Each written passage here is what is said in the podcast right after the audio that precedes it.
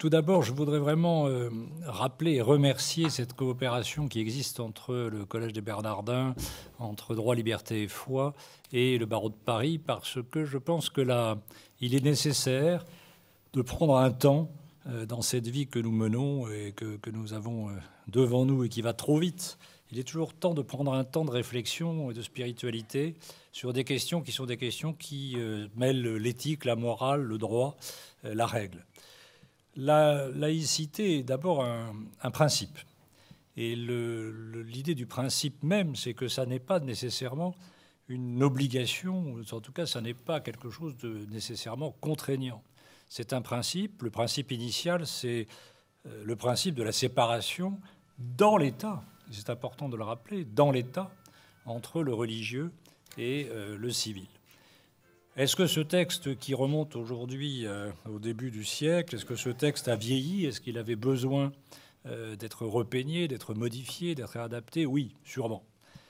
Est-ce que pour cela, il faut modifier le texte et créer des nouveaux textes? C'est tout un débat, un débat de juriste, mais aussi un débat de morale. Euh, il y a la nécessité de faire évoluer les mœurs et de tenir compte de l'évolution des mœurs pour que la loi euh, s'y applique, s'y adapte. Est-ce qu'il y a la nécessité de rédiger des nouveaux textes de loi? Je ne suis pas toujours certain. On voit bien, et là on peut parler de cette loi de 1905, on peut parler de la loi de 1881 en matière de droit de la presse, de liberté de la presse. Ces grandes lois de liberté on nous ont supporté pendant euh, un siècle et continuent d'ailleurs de s'appliquer, continuent de nous supporter. Est-ce que dans la définition de ces textes, il y a d'abord la nécessité de cantonner, ou en tout cas de limiter les choses Est-ce qu'il y a d'abord la nécessité de libérer, d'offrir? Ce sont des questions que les, orateurs vont évidemment explorer. Moi, je voudrais juste euh, rappeler que euh, Portalis, qui était le rédacteur du, Code civil, avait cette formule en disant plutôt que de faire de nouvelles lois, donnons aux citoyens des raisons de mieux les aimer.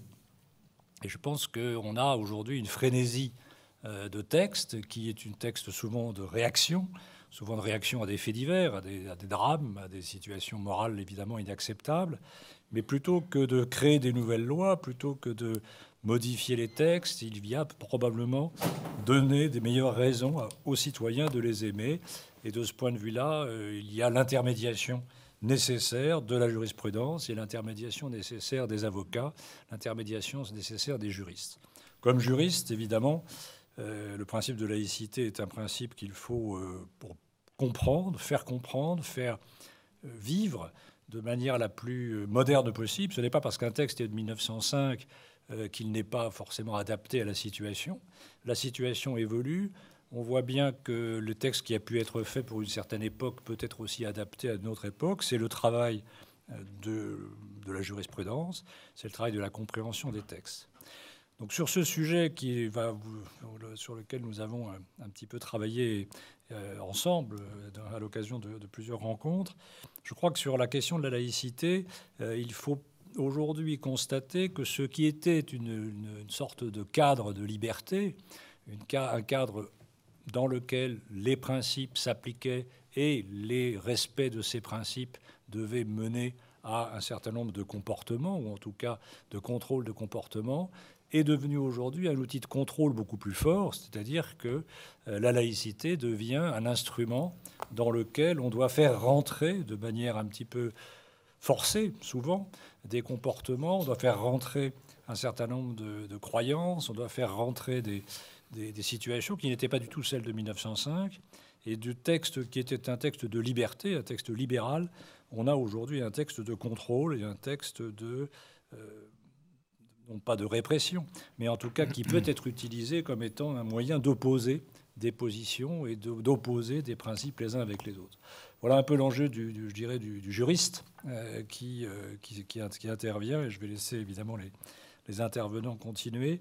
Mais je voudrais simplement, pour conclure, euh, encore une fois vous remercier et vous laisser réfléchir ou méditer à cette évolution des lois, à ce besoin permanent de créer de nouvelles lois plutôt comme le disait Portalis, de mieux les aimer. Merci beaucoup. Ce que nous appelons, pour rappel aujourd'hui, si communément la laïcité, est le régime de séparation entre le pouvoir religieux et le pouvoir politique que la loi du 9 décembre 1905 a institué. Elle désigne donc le cadre juridique qui garantit la liberté d'exercice des cultes et régule leur expression publique. Elle affirme la liberté de conscience et la neutralité de l'État. Pour que la laïcité ait un avenir, je vois deux conditions. La première, c'est qu'il faut que ce qu'elle sépare ait aussi un avenir. Autrement dit, que l'État ait un avenir et que les religions aient un avenir. L'avenir de la laïcité revient à interroger les conditions de possibilité d'un avenir de l'État et d'un avenir des religions et des cultes. Poser cette question, aussi surprenant que cela puisse paraître, revient à vaincre un a priori de permanence des systèmes juridiques et donc à renoncer à ce qui semble une évidence. Tout pourrait changer un jour. Le dernier livre de l'historien Guillaume Cuchet porte précisément un titre évocateur Le catholicisme a-t-il encore de l'avenir en France? La seconde condition, quand bien même État et religion auraient un avenir, c'est qu'il y ait encore la volonté de séparer dans la durée l'État et les religions. L'avenir de la laïcité revient alors à interroger la bonne transmission dans le temps des raisons positives qui justifieront encore demain de maintenir cette séparation. Il faut donc expliquer les bienfaits qu'on y trouve. Là encore, cette volonté pourrait disparaître. Dans une interview au journal La Croix le 11 juillet 2021, le cardinal Paroline, secrétaire d'État du Saint-Siège, disait ceci l'idéal est toujours d'avoir à la fois une autonomie de la communauté politique par rapport à l'Église et une saine collaboration entre elles. L'Église et l'État ont pour but commun de contribuer au bien commun. Il nommait précisément ce sur quoi se joue l'avenir de la laïcité, l'autonomie de la communauté politique, de sorte qu'elle ne soit pas entravée par une pression des cultes, et une saine collaboration entre l'État et les religions. Pour que la laïcité est un avenir, il faut donc une séparation et une collaboration. Une séparation en vue d'une collaboration entre Église et État.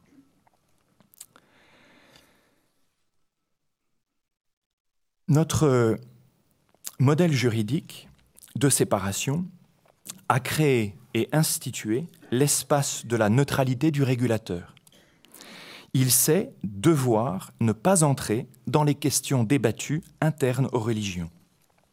Sans doute pensait-on en 1905 que ces questions ne ressortiraient que de doctrines théologiques.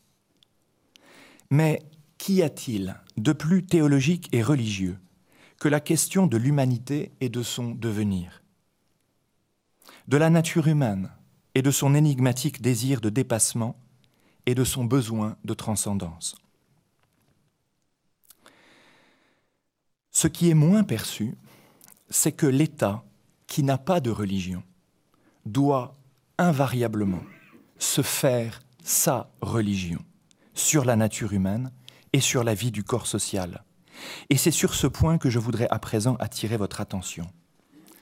Toute politique, tout projet politique repose sur une anthropologie implicite. Fut-elle laïque, la République n'échappe pas à trouver dans ses propres fondements un présupposé anthropologique ou encore un modèle d'humanisme. Ce présupposé était bien là en 1905, même inconsciemment, et jusqu'il y a peu, il était commun à tous les acteurs de la vie sociale et politique.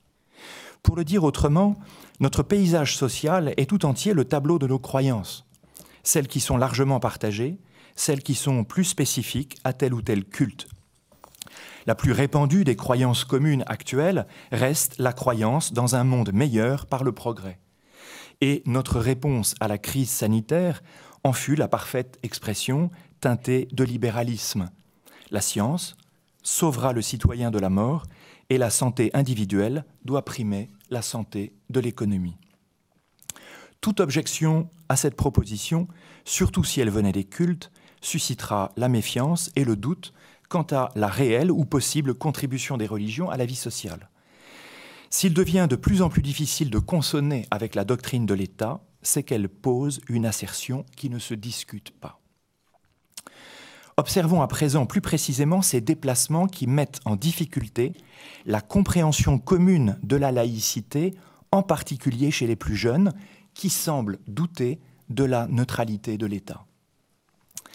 La neutralité de l'État à l'égard des religions doit se réaliser sur le fond et dans la forme. Dans la forme, l'État régule au mieux ses relations avec tous les cultes, adaptant pour chacun ce qu'il estime conforme à la bonne convivence d'un culte dans la vie sociale, avec le CRIF, avec les associations diocésaines, avec le CFCM et la Fondation pour l'Islam de France. Bref, l'État régule et la police des cultes est un aspect essentiel de cette neutralité dans la forme. Mais sur le fond, les choses sont plus délicates, car elles sont invisibles. Elles sont de l'ordre des pensées, des représentations mentales, non des pratiques. Or, que pense l'État? Comment se vit la laïcité à l'intime de la conscience d'un élu? C'est-à-dire quelles sont les représentations qui emportent et président aux décisions de l'État? Un régime juridique est toujours sous-tendu par une vision anthropologique. Et c'est sur ce point que je souhaite relever une mutation du contexte de la laïcité, qui, pour autant qu'il soit finalement largement admis, est par ailleurs trop peu évoqué. Il s'agit des mutations, des représentations anthropologiques depuis le contexte philosophico-politique de la loi de 1905. Je m'explique.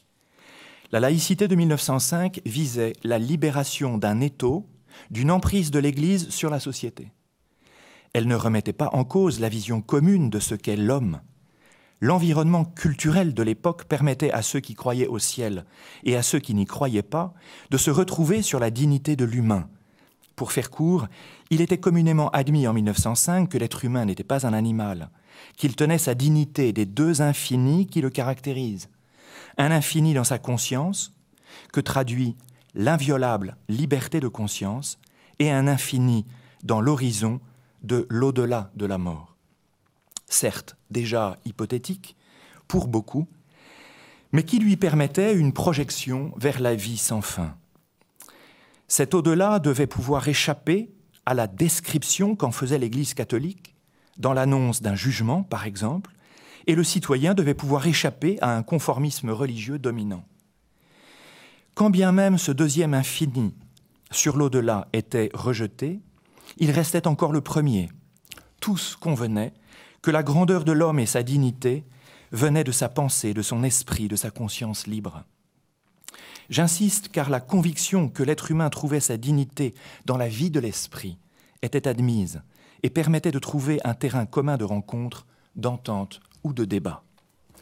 L'immense majorité des progressistes, des radicaux et des socialistes du XXe siècle, écrivait récemment Jacques Julliard, étaient des agnostiques spiritualistes qui, tout en supprimant la référence à la transcendance, conservaient précieusement l'humanisme universaliste commun au christianisme, à la philosophie des Lumières, voire au socialisme lui-même. Croyant ou non, il y avait en 1905 assez de commun pour se parler, pour affirmer l'existence d'une nature humaine qui ne faisait pas débat. L'idéal commun des rédacteurs de la loi de 1905 peut s'entendre dans une parole de Simac, défenseur au IVe siècle de la religion traditionnelle romaine contre le christianisme. Le ciel nous est commun à tous, le même univers nous entoure, qu'importe la philosophie par laquelle chacun cherche la vérité. Un seul chemin ne suffit pas pour accéder à un si grand mystère. Or, les progrès des sciences et les nouvelles connaissances sur le corps en particulier ont depuis longtemps chahuté toutes nos représentations anthropologiques. Ils ont produit des déplacements majeurs dans l'idée que nous nous faisons de ce qu'est un homme. Ils ont déclassé les expressions mythiques et les traditions philosophiques et bibliques, mais aussi les représentations jugées dépassées des premiers pères de la biologie moderne, de François Magendie à Claude Bernard. Depuis 1905, un autre monde est né. Nous avons donc imperceptiblement, au fil des décennies, changé non seulement de siècle, mais surtout de représentation au sujet de la nature humaine. La vision que porte aujourd'hui la classe politique sur la nature humaine a rompu avec une transcendance jugée douteuse et suspecte de collusion avec une pensée religieuse, donc contraire à la neutralité exigée. Notre régime juridique actuel est sous-tendu par une autre vision de l'être humain que celle du législateur de 1905. De leur côté, les cultes n'ont pas tant varié sur leurs principes. Ils réaffirment l'origine et la vocation divine de l'homme, quand bien même nous avons aujourd'hui une phénoménale capacité exploratoire du corps humain. La question devient donc, la non-ingérence de l'État n'est-elle pas devenue une fiction juridique? La neutralité de l'État est-elle vraiment possible? Oui, s'il y a un consensus sur la nature humaine, et non s'il n'y a pas de consensus. Ce que nous appelons aujourd'hui la neutralité de l'État par rapport aux trois grandes traditions monothéistes cache une affiliation à une tradition rationaliste et scientiste, au sens où la science est normative d'une vision de l'être humain. Une affiliation qui énonce un postulat sur l'origine et le devenir de l'homme. Il y a là un authentique conflit, une opposition et une concurrence qui ont fait percevoir à des jeunes que la laïcité était en fait le culte d'une religion sur l'homme promue par un État athée. J'ai souvenir d'une émission radiophonique sur France Culture, il y a plus de dix ans, dans laquelle un journaliste enquêtant dans les cités demandait à un jeune adolescent Selon toi, quelle est ma religion? Toi, tu es français, lui répondit le jeune garçon, attestant de sa confusion entre l'idée républicaine et la religion. Autant les religions doivent examiner leur conscience quant à leur présomption de supériorité sur l'État. Autant l'État doit interroger les représentations qu'il promeut et savoir demeurer dans l'abstention. Mais est-ce seulement possible lorsque les nouvelles logiques économiques reposent sur les biotech et la transformation attendue du corps humain?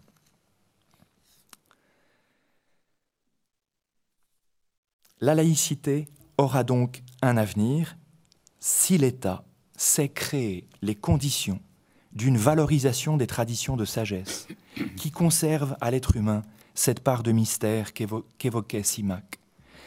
C'est bien à une nouvelle spiritualité qu'appellent de nombreux intellectuels et croyants de toute tradition. La laïcité n'a d'avenir que dans l'effort commun de penser ce qui nous dépasse, et non pas ce que l'on prétend maîtriser sans faille. Comment vivre sans un inconnu devant soi disait le poète René Char. Ce dernier n'était pas croyant, mais énonçait là un principe fondamental qu'avait formulé Pascal, l'homme passe infiniment l'homme. Autrement dit, et je conclus, la laïcité a un avenir pourvu que le questionnement de la nature humaine redevienne une question ouverte et partagée, et non interdite ou captive. Et c'est au fond cela qui rendra à la laïcité son aura dans la société. La restitution aux politiques de la question quintessentielle de la politique. Qu'est-ce que l'homme? Car si la laïcité a mauvaise presse, c'est qu'elle n'apparaît plus comme le nom donné à ce cadre à l'intérieur duquel se réfléchissent les questions essentielles et se partagent la diversité des opinions. Et si l'État n'a pas, par neutralité, à imposer une réponse, comme j'ai essayé de le dire, il a à en stimuler la recherche, recherche qui n'est pas moins scientifique que philosophique. Je vous remercie. Euh, la laïcité a-t-elle un avenir ou la laïcité, liberté ou contrôle euh, euh, Évidemment, c'est deux termes qui se discutent chacun. Je vais donc, moi, m'attacher, après le très bel exposé de mon collègue, à vous rappeler quelques prolégomène sur l'histoire de la laïcité, parce que la laïcité n'est pas un principe euh, comme ça éthéré, il a une histoire, et euh, je relève les, mots de Monsieur le bâtonnier, euh, on confond parfois laïcité et séparation. Euh, séparation des églises et de l'État. D'ailleurs, dans le, programme, il y a marqué séparation de l'Église et de l'État. Je, rectifie, mais euh, disons que la laïcité est un principe, effectivement, euh, mais qui qui demande la séparation du spirituel et du temporel, vous l'avez, vous l'avez très bien montré, mais pas forcément une séparation complète et une méconnaissance complète comme on la prône en France. Donc la laïcité française a une histoire, la laïcité française est une des laïcités euh, possibles, selon moi, même si le terme euh, n'est pas employé tel quel dans les autres pays, mais c'est un des principes qui gouvernent le pluralisme des États libéraux et démocratiques de notre monde. Donc, euh, je voudrais revenir euh, un tout petit peu sur, les débuts de la laïcité, les tout débuts. Euh, et ceci date de la fin du XVIIIe siècle, hein, de, la période révolutionnaire aussi, avec, ses avancées et ses effroyables reculs, vous les connaissez.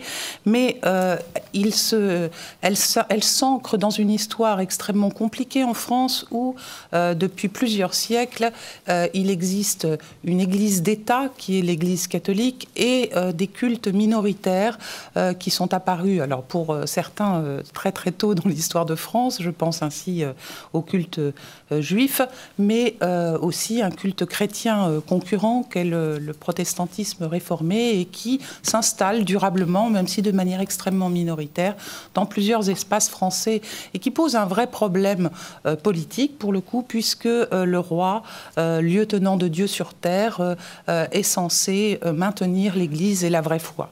Donc on est là euh, dans une situation qui a été réglée autrement dans les espaces euh, alentours en Europe, euh, mais en France, il y a cette persistance de ce pluralisme disproportionné, inégalitaire, qui fait que même s'il y a une Église d'État extraordinairement majoritaire, il existe toujours et persiste, malgré les persécutions, de petites propositions religieuses qui ne sont pas catholiques.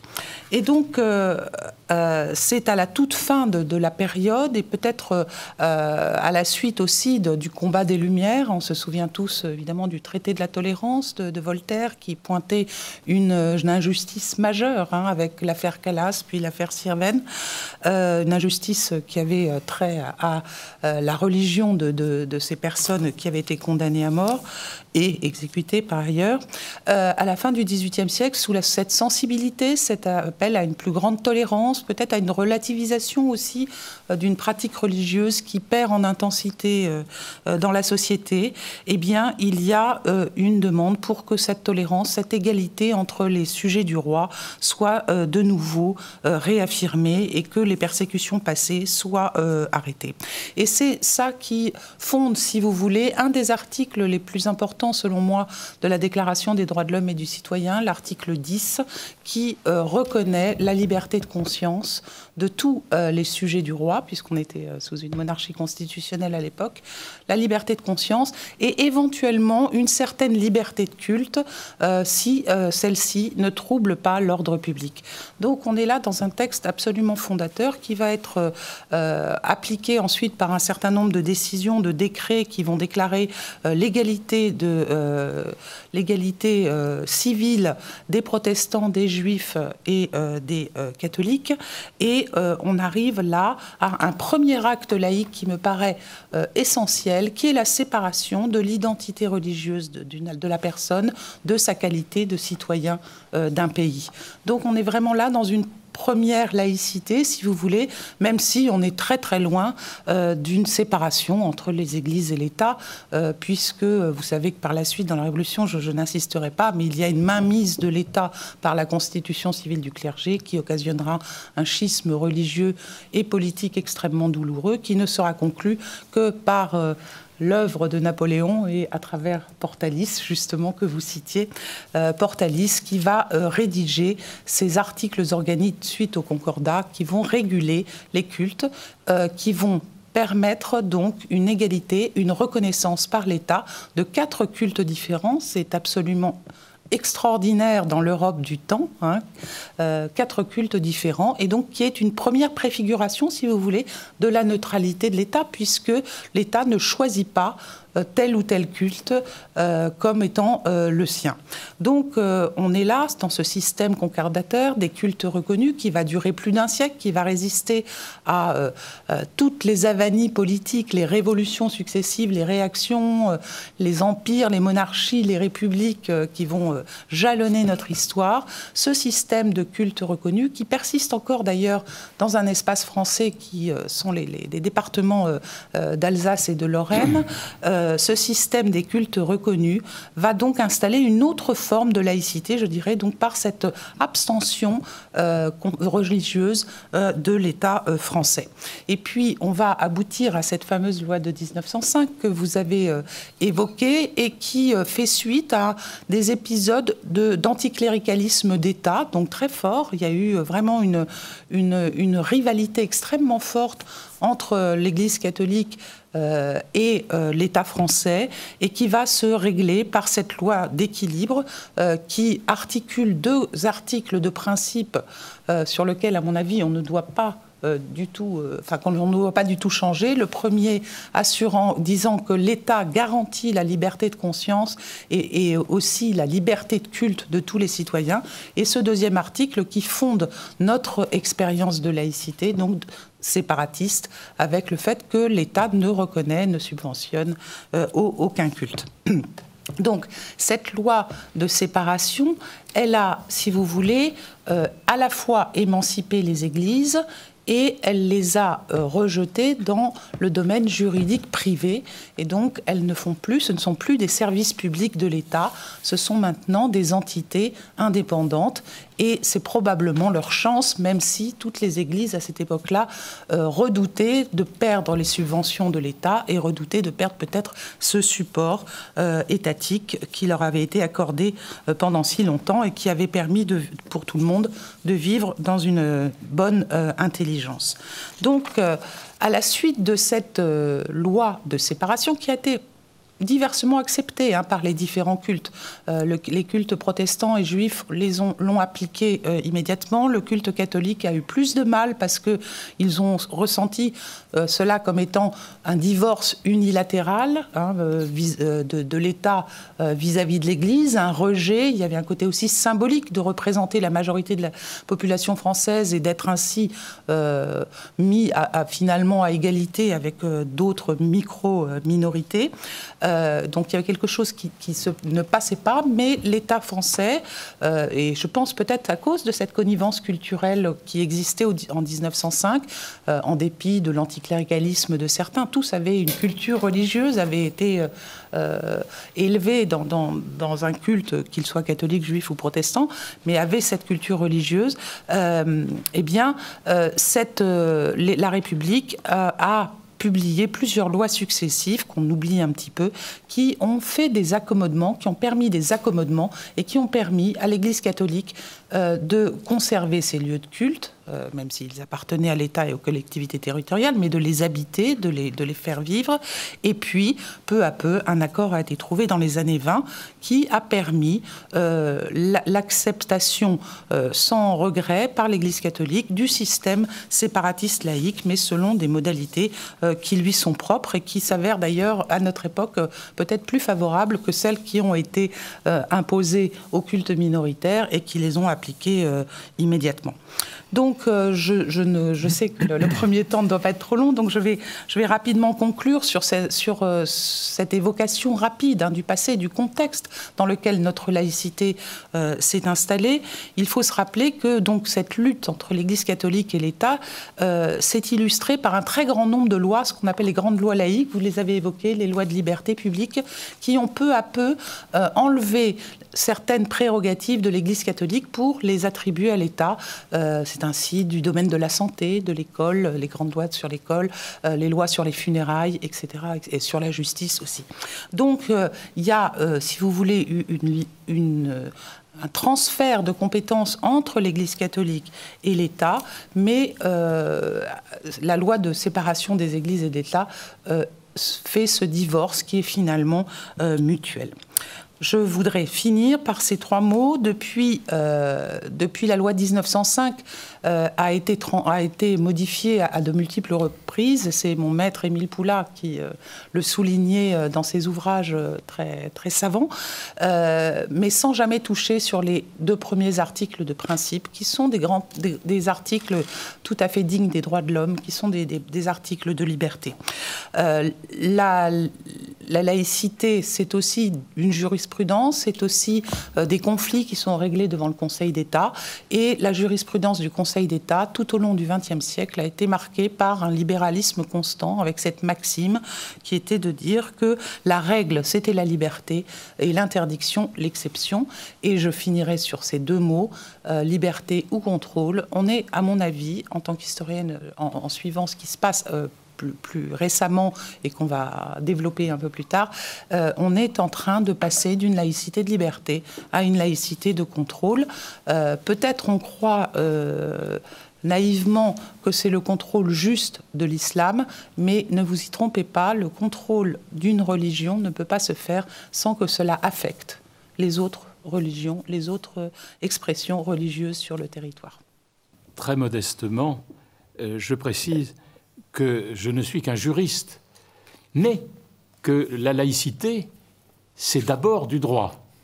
C'est beaucoup de droit, et euh, évidemment, je, baigne dedans, je baigne dans la jurisprudence aussi par profession, puisque je suis un professionnel du droit. Mais euh, il y a eu, il y a une jurisprudence effectivement du Conseil d'État, mais aussi du Conseil constitutionnel, extrêmement importante et abondante en matière de, de laïcité. Mais euh, c'est une jurisprudence qui évolue, mais qui a toujours évolué dans le même sens. Encore aujourd'hui, euh, euh, malgré cette loi dont vous avez parlé tout à l'heure et que j'aurais voulu évoquer aujourd'hui, parce que il me semble qu'elle constitue un véritable basculement, un véritable renversement. Peut-être que j'exagère, mais je le pense et j'aurais voulu le démontrer en, en illustrant par trois éléments de cette loi, un véritable renversement, basculement de l'équilibre de la loi de 1905, dont vous avez parlé tout à l'heure, madame, mais euh, un renversement des principes qui sont euh, le fondement de cette loi de 1905. Et pour ça, j'avais besoin, j'ai toujours besoin, je vais essayer de le faire rapidement, euh, de parler de la loi de 1905, puisque la loi de 1905, elle est toujours le droit positif, comme nous disons dans notre jargon de juriste. C'est elle qui, qui gère la laïcité aujourd'hui. Euh, et d'ailleurs, cette loi du 24 août 2021 sur le, renforcement du respect des principes républicains. Alors évidemment, c'est très frappant, cette, formule. Euh, euh, ça n'est pas, on ne la sent pas tout à fait dans l'esprit de la loi de 1905. C'est le moins qu'on puisse dire. Bon, c'est-à-dire qu'on aborde des questions un peu de façon subliminale euh, d'ordre public, dans le titre lui-même. D'ailleurs, à l'origine, elle devait s'appeler la loi contre les séparatismes. C'est assez paradoxal avec la loi de, 1905, qui est une loi concernant la séparation des églises et de l'État, mais dans le bon sens. voilà. Donc il y, a une espèce de c'est très curieux, ces titres successifs. Bref, euh, cette loi de 1905, euh, c'est euh, l'alpha et l'oméga, c'est la pierre angulaire, encore aujourd'hui, du régime de laïcité juridique. Ça, sans l'ombre d'un doute. Alors, nous avons des lois anciennes que nous conservons avec leurs dates anciennes. Il y en a beaucoup, de moins en moins. Euh, il y en a assez peu quand même, globalement. Mais il y en a encore, on en trouve. Euh, mais celle-ci, c'est extraordinaire parce que c'est une loi emblématique. C'est une loi qui est euh, finalement qui est, qui est une espèce de clé de voûte de beaucoup d'autres lois qui ne concernent pas directement la laïcité. Euh, alors, je, ne vais pas évidemment reparler d'anthropologie parce que je serais totalement incapable de le faire. J'ai été très très ébloui parce que j'ai entendu. Là, alors je, je m'en passe. Mais enfin, cette idée est, évidemment excellente derrière. Alors, euh, la loi de 1905, c'est une loi de liberté. Alors, cette loi de liberté, c'est une formule, une formule d'Aristide Briand, reprise par le co-auteur de la loi et son ami qui s'appelait Jean Jaurès, brillant et Jaurès, excusez du peu. Loi de liberté. Alors, dans, enfin, dans l'esprit du moment, parce que je, ne veux pas empiéter sur ce que vous avez dit et le reprendre, c'est autre chose. Je, parle vraiment en droit. C'est l'idée, euh, c'est une loi qui succède au concordat. Et le concordat, c'était par essence une loi euh, qui euh, mettait en exergue le contrôle de l'État, précisément, sur les religions. Alors, sans entrer dans d'autres détails. Et sans parler des lois anticléricales du début de la Troisième République, qui n'ont fait qu'aggraver les choses, évidemment. Mais c'était ça l'idée. On met fait encore corda. Dans quel, dans quel esprit? Un esprit de pacification. De pacification. Et ça, c'est très important. Et donc de pacification sociale. Et, euh, euh, et ça venait de, de, de, personnages qui, politiques qui, euh, d'origine, n'étaient peut-être pas orientés vers cette idée-là.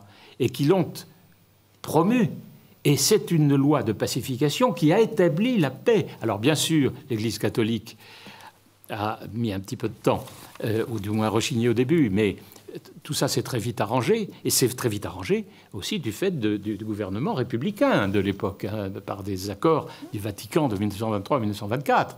Voilà, pour permettre et pour reconnaître, pour donner à euh, euh, l'Église catholique un, un statut particulier, mais qui en fait permet tout de même de considérer qu'elle euh, a des associations cultuelles au sens de la loi de 1905, c'est-à-dire introduire l'Église catholique dans la loi de 1905. Donc tout ça est du passé, euh, l'Église catholique en fait partie. Mais cette loi de 1905, le, donc par rapport au Concordat, l'idée c'est d'établir la liberté de religion, dite autrement liberté religieuse, au choix. Le Conseil constitutionnel dit, liberté religieuse, d'autres disent liberté de religion, peu importe. Et peu importe parce que ça n'est pas dans les textes, cette notion de liberté de religion, exprimée de cette façon. Par contre, l'esprit y est dans la loi de 1905, l'article 1er. L'article 1er, ce sont quelques mots, très peu, absolument extraordinaires. La République assure la liberté de conscience. Voilà l'article 1er de la loi de 1905. La République assure la liberté de conscience. C'est-à-dire, la liberté de conscience existe et elle est garantie par la République. Ces, mots sont très forts, surtout à cette époque, mais encore aujourd'hui, je trouve, et peut-être à nouveau aujourd'hui. Je dirais pas qu'on va du qu'on revient du brillantisme au combisme, mais euh, il y a un peu de ça quand même, hein, avec la loi d'août dernier. Bon, enfin peu importe. Euh, donc la, la, liberté religieuse, elle est absolument euh, en droit, en droit. C'est euh, une, liberté fondamentale dans la loi de 1905. Et la loi de 1905, si je puis dire, ce n'est qu'une loi.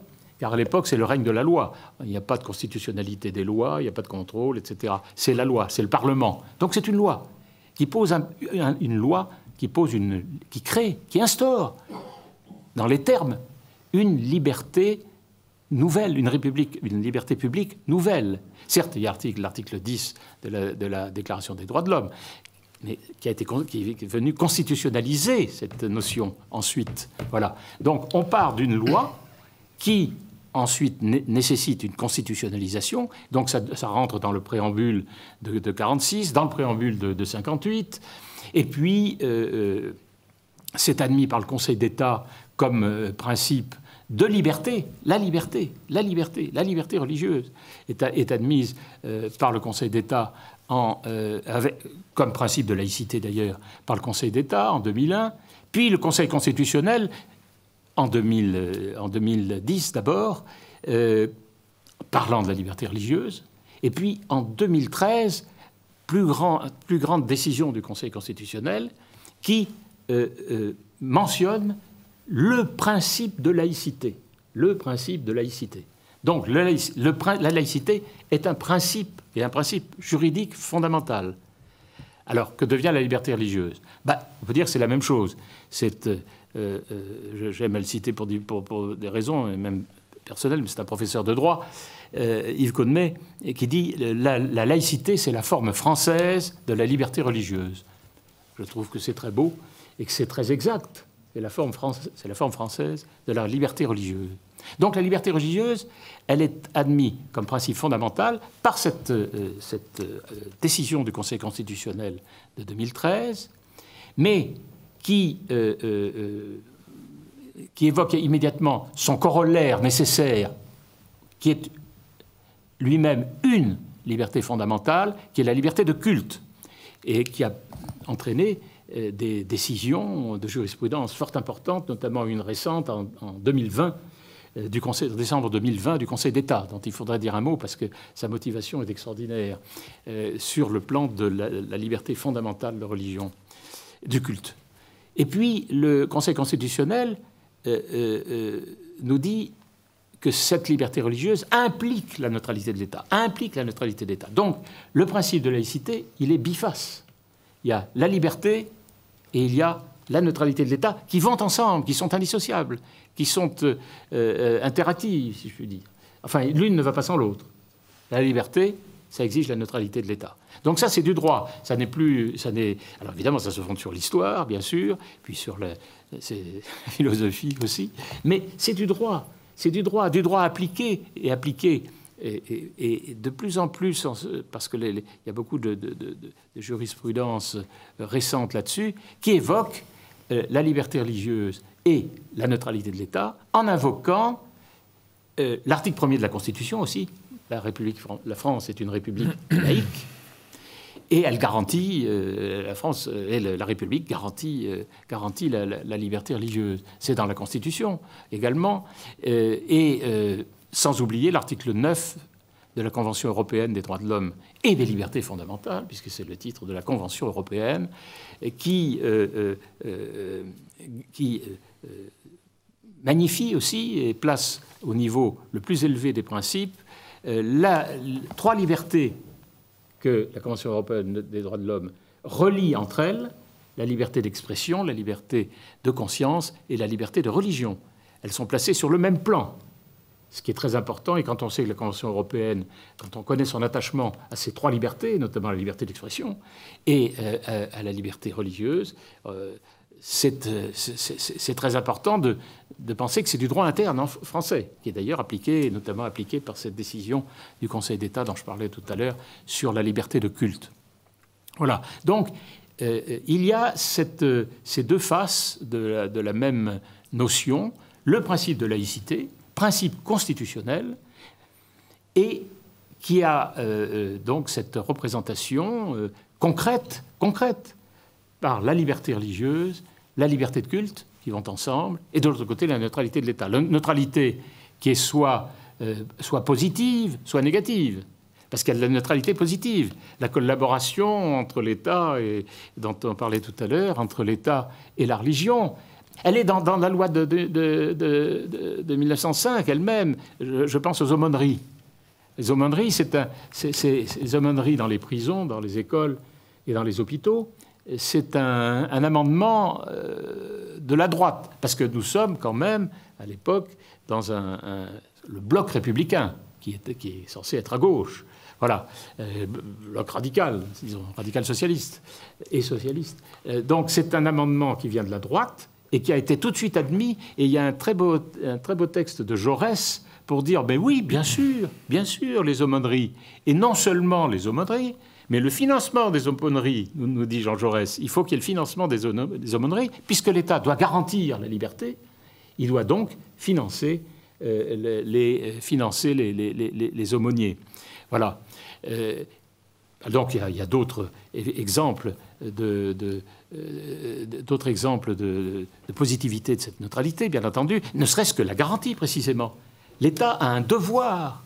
Le Conseil constitutionnel lui dit que euh, euh, la formule, c'est que cela est imposé à l'État de garantir la liberté religieuse et, euh, et, la liberté de conscience qui vont, qui, sont, qui, vont ensemble, évidemment. Donc c'est une obligation positive, positive et très importante, très importante. Voilà. je, crois qu'il faut que j'arrête. Bon, je, ne sais pas, on reparlera tout à l'heure, paraît-il. Ça me permettra de glisser quelques petites choses que je n'ai pas dites là. Alors, qu'est-ce que je voudrais dire? Eh bien, c'est qu'il euh, y a aussi une liberté, il y a aussi des, libertés négatives, bien entendu. Et la liberté, la liberté négative, si, juste un mot, hein, parce que c'est très important quand on, va parler, j'espère qu'on va parler tout à l'heure de la loi de, d'août 2021. Euh, Comment? Parlez-en, parlez-en. Ah ben non, vous, voulez que je m'arrête Non, ah non c'est le, principe, euh, la neutralité, la neutralité euh, euh, négative, c'est que il est interdit, c'est très important, ce principe qui est couramment appliqué en jurisprudence, il est interdit à l'État de s'immiscer dans l'organisation et le fonctionnement des églises. Et euh, évidemment, ça, a toutes sortes de conséquences extrêmement importantes euh, que le, Conseil d'État a évidemment euh, épinglées à, plusieurs reprises, et notamment en ce qui concerne, par exemple, le, pouvoir de, l'affectataire dans les édifices publics. Hein, et, puis encore une fois, dans la, décision de 2020. Alors, la, loi de, 2021, ben pour moi, c'est évidemment, encore une fois, alors c'est une loi que je qualifie de police.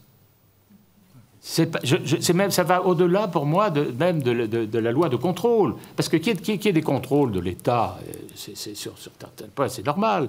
Mais comme Mme Zuber, le disait tout à l'heure, le, principe, c'est que dans, tout le système administratif français tel qu'il a été appliqué par le Conseil d'État depuis euh, euh, ces années de, la Grande Guerre, c'est que la liberté est la règle, la mesure restrictive de police doit rester l'exception. Voilà. Donc c'est un esprit qui doit animer aussi le législateur, bien entendu. C'est ça l'équilibre fondamental que vous aviez souligné tout à l'heure. Fondamental. Or là, euh, ce, principe vole en éclats parce qu'on crée dans cette loi des mesures de police qui sont plus, que, plus encore que, de, que, de, contrôle a posteriori, puisqu'il euh, y a même euh, une forme de contrôle a priori dans, cette loi. Et l'esprit est, à, ce contrôle de police. Euh, et ce qu'il y a d'extraordinaire, c'est de voir quand même qu'on a parlé de, de nombreuses lois, et il y a eu des lois de police le, voile, 2004, les 2010, la burqa. Euh, il y a eu toutes sortes de, lois de police, euh, mais enfin pas toutes sortes, il n'y en a pas eu énormément. Hein. Mais c'était des lois spécifiques pour des raisons d'ordre public, donc euh, qui ne concernent pas direct, enfin qui ne concernent pas directement l'esprit de la loi de, de 1905. Donc c'était des lois à part. Euh, qui était, qui était propre et à des circonstances exceptionnelles tout de même, à des circonstances exceptionnelles, des tensions à l'école, euh, le, terrorisme. Euh, bon. tandis que là, c'est tout à fait différent. Tout à fait différent. Il y a des lois qui deviennent, des, mesures de police qui deviennent permanentes, générales et permanentes, dans la loi de 1905 elle-même. Ce sont des articles de la loi de 1905, soit qui sont créés, soit qui sont modifiés, et c'est donc une dénaturation, euh, comment dirais-je, presque physique de la loi de 1905. Alors, bon, euh, je, donne trois exemples et je termine dans cette loi de, 1921. Mais c'est vous qui l'avez voulu, non? Allez-y, allez-y, allez-y. Il y a euh, cette chose extraordinaire quand même. Alors, je ne parle pas de l'engagement républicain, alors ça c'est bon. J'en parle pas puisque ça, a été, ça a été validé par le Conseil constitutionnel au prix de, contorsions. Bon, enfin, n'en parlons pas.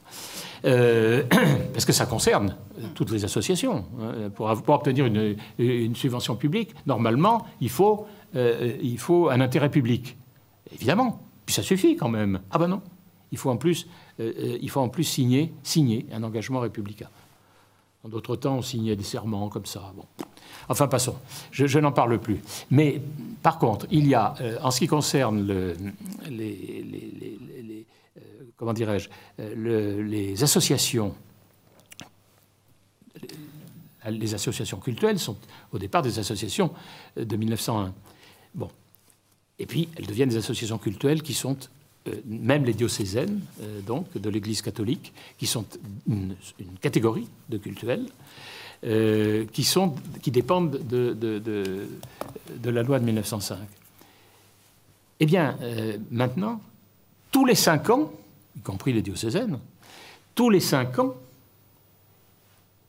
toutes ces associations doivent se déclarer cultuelles et se redéclarer cultuelles et attendre, enfin attendre, elles ne doivent pas attendre, mais quand on lit bien le texte, c'est ça que ça veut dire, elles ne peuvent pas avoir davantage tant qu'elles n'ont pas une non-opposition du préfet. Donc vous avez une obligation de déclaration, je suis une cultuelle, et euh, vous avez le préfet qui peut dire, ah ben, apprécie, je ne sais pas comment, Enfin, pour l'instant, on n'a pas de critères. Peut-être qu'il y en aura. Mais enfin, bon, c'est quand même inouï. C'est-à-dire, on ne sait qui à la, préfecture de, nos départements respectifs, euh, qui vont dire Ah ben non, vous n'êtes pas une cultuelle. Alors, je ne sais pas s'ils le diront pour les associations diocésaines, ça, serait extraordinaire, mais je ne pense pas quand même. Mais enfin, euh, donc, ce système de déclaration équivaut pratiquement, pratiquement, et ça avait été dit dans l'étude d'impact de la loi d'ailleurs, euh, pratiquement à, à une autorisation une, une sorte d'autorisation préalable. Bon. Mais en tous les cas, ça méconnaît complètement la neutralité de l'État, puisque l'État ne peut pas reconnaître un culte, il les connaît, mais il ne les reconnaît pas, et il ne peut pas s'immiscer dans leur, organisation de fonctionnement. Eh bien là, si, il peut. C'est extraordinaire.